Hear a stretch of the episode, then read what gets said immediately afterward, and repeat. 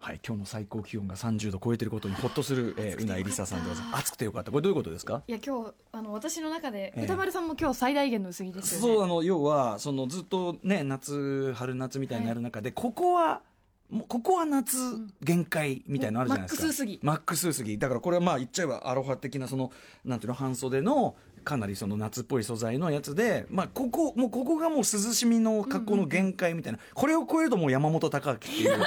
あの要はあのエアリズムもろ出しっていうだけで出てインナーでだだってかまあ外はそうそうインナーでインナーで本当にインナーで車内歩いてからちょっと注意してね本当にねでもインナー彼は俺にインナーで歩いてるらしいから歩いて歩いてほしいらしいからさあー同じエアリズインナムーで略してオナリズムで歩いてほしいからでえそのうないさんも今日私もはマックス、うんうん夏するであろう、マックスの涼しみの格好をしてしまったので、うんこれで30度いってなかったら、ええ結構へこんでた んですよこうこれ以上涼しくできないのにどうやって30度迎えろってでもでも今日は正直なんかちょっと風がちょっとなかったなんか真夏だったらこうはねえなっていう風が吹いてた気がするんですよね、だからこそ30度いってて嬉しかったんですよああそうかそうかよっしゃーみたいなセーフみたいなよっしゃーみたいなどうなっちゃうんですかね明 あ日かとらプラスだって7度ぐらいいきますよねそう去年プラだって40度近くまでそうか行ってましたよプラス7度ってだからやっぱダメなオナリズムしかねえよもうこ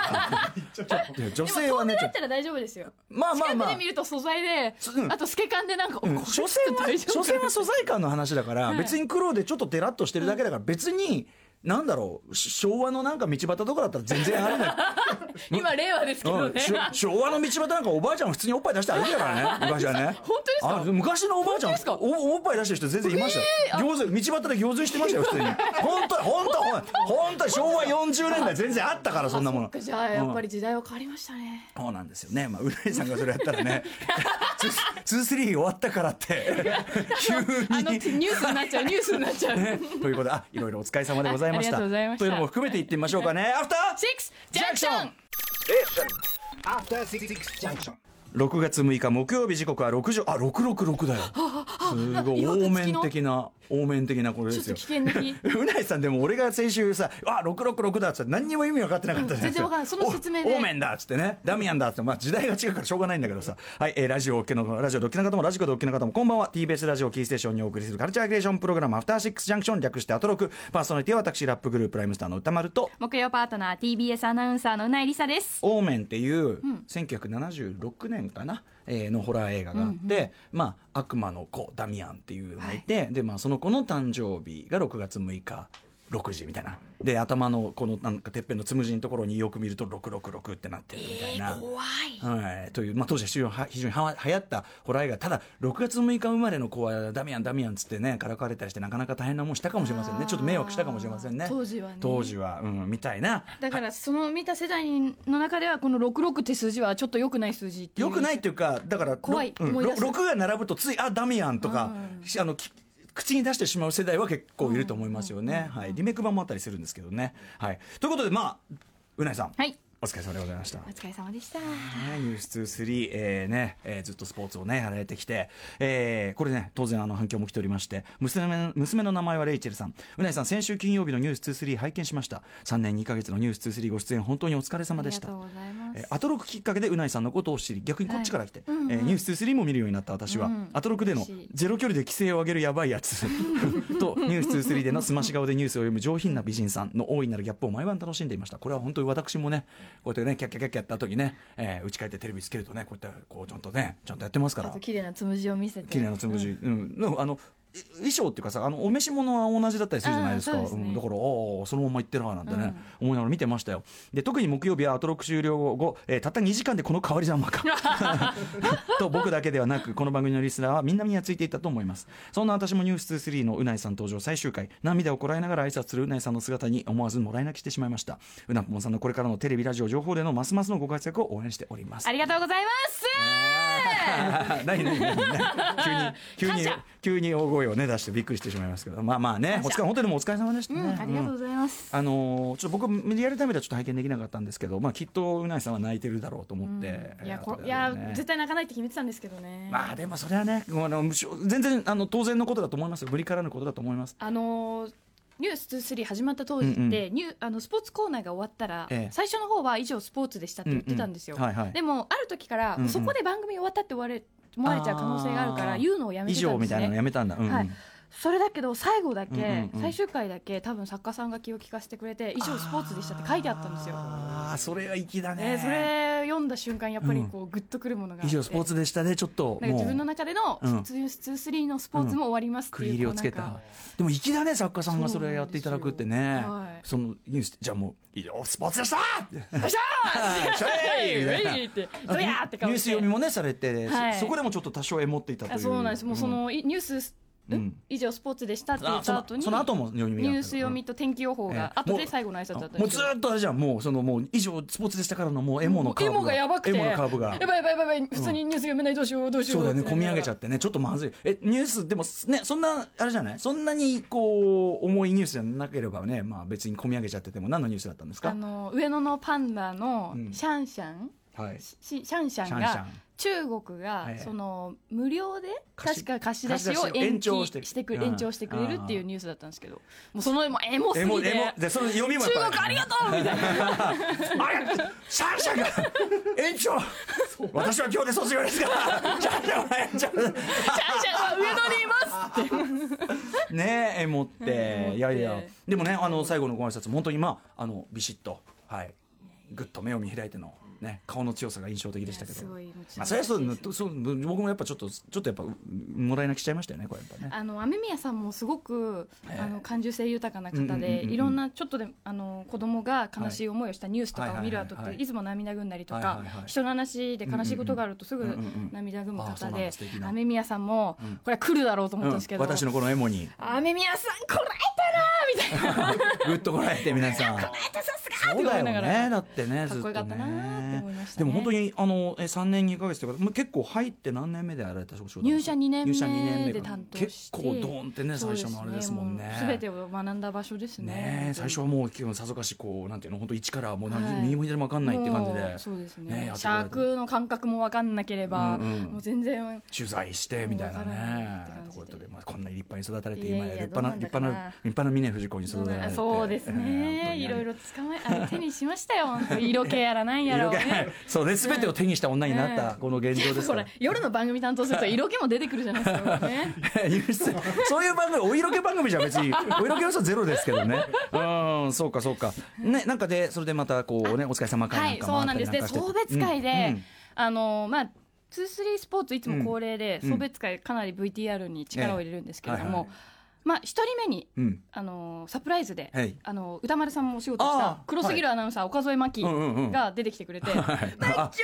さんー!」とか言ってね仲良しです号から泣してて、はい2人目誰来るのかなと思ってたら、はいなんと歌丸さんが出てきたんですあ私があーどうよも。失礼いたしました私がね歌丸さんがこの第6スタジオで、あまさにここですここですここですまさにこの位置ですはいこの位置席ですに座って、はいはいこちらからカえメラでー撮そるのまさにうなりさんその位置からカメラ撮ってね、そうはい本、当でにいろいろ言っときましたからうなりさんこれからどういうね活躍していったらいいと思いますか、もっとそのね TBS テレビはもちろんねあのスポーツキャスターとしての経験これを生かさないのはもったいないけども同時になんで彼女もっとねバラエティーで、うんもうすぐブレイクしちゃいますよみたいなねこといをやね本当いろんな優しい言葉をえー言ってくれましいたかたらだねきまして、いやいや本当でにそのディレクター陣はみんな、ええなんで俺はいけない言ってねえんだよって言ってその歌丸さん世代がたくさんいて、うんええディレクター陣ええに、ええあの取材に行ったのがうん AD 君なんですけど、はいはい若い、ねずっとお待ちいただいだいてはいありがてとうございうもますすごいねもう歌丸さんあそうですか私のことじゃなくてみんな歌丸さん「なあ俺に来たかっ本当でた!」すとか言ってみんな言っててそうニュースはい23ディレクターの方々ね、もう 私、私め、私がメインキャスターを務めるニュース23、ね、黒眼鏡で、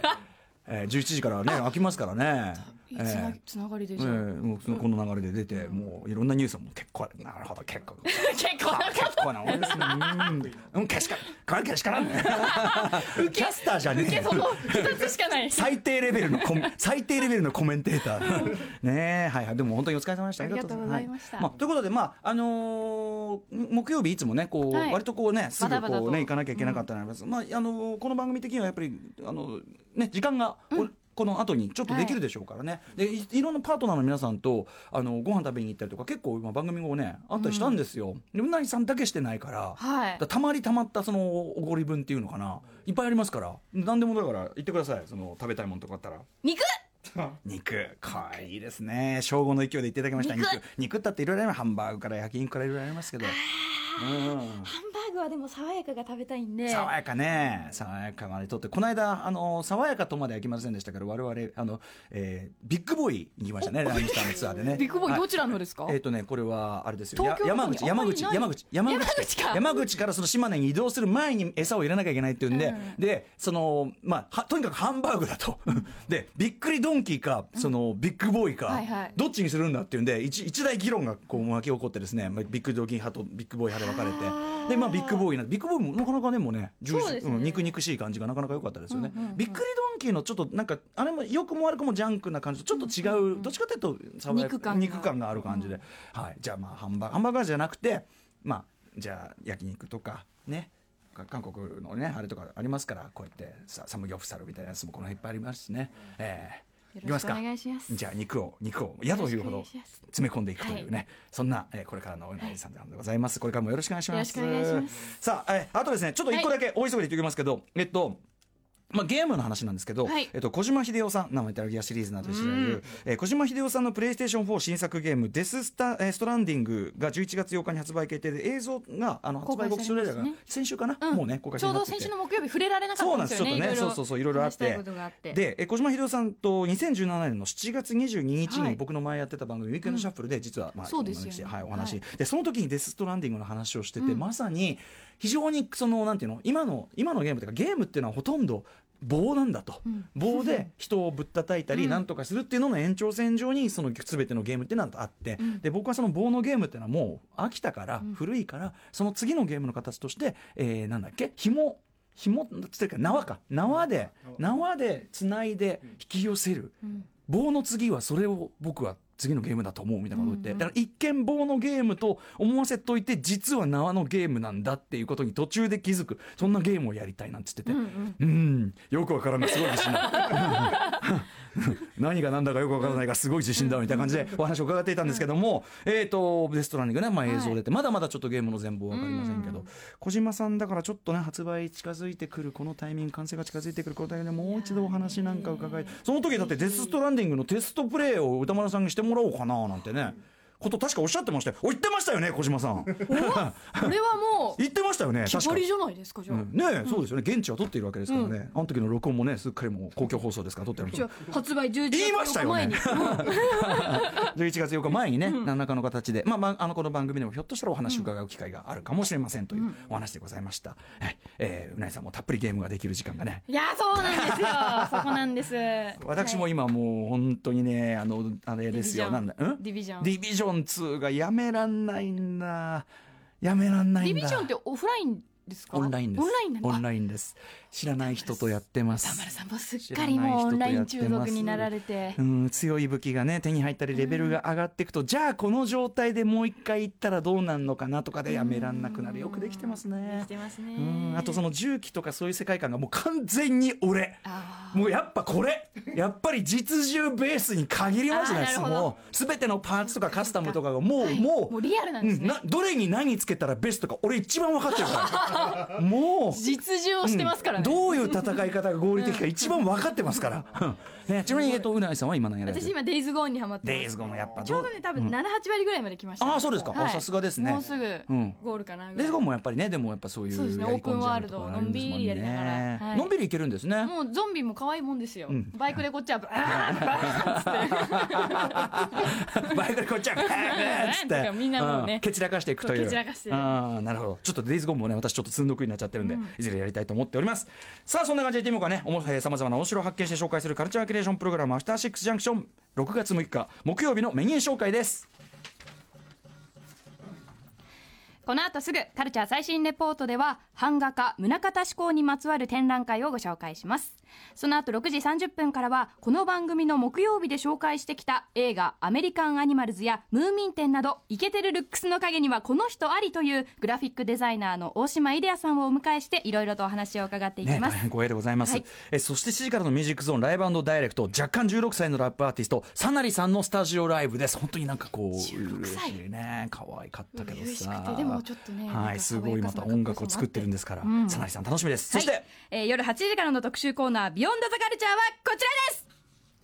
タンバリンなめるな特集いえ、舐めていませんが。舐めるないや、でも、ちょっとしたら、だから現状何も分かってない時点で分かったつもりになってるのが舐めてんのかそもうね。ですね、うんえー叩けば音が出るそのシンプルさゆえについ舐められがちな楽器タンバリン音楽の授業やカラオケで親しんでいるあのシンプルな楽器にはしかし世界中に見たこともないような変わった種類があったり聞いたこともないような超絶演奏テクニックがあるんですそんなガチなタンバリンな世界に触れるこの特集レクチャーしていただくのはアラブのタンバリン通称レクと呼ばれる楽器のプロガチタンバリン奏者の大石隆介さんです大石大石さんのそのライブの様子はね、うなえさんはご覧になってるんですもんね。はいあのハンドパンフェスティバルでハンドパンフェスティバゲストとして出共演演さされれたていてらハマってるわね。ちょっと叩く様子一瞬ラジオですけど一瞬やってください。様子。さわさわさわさわ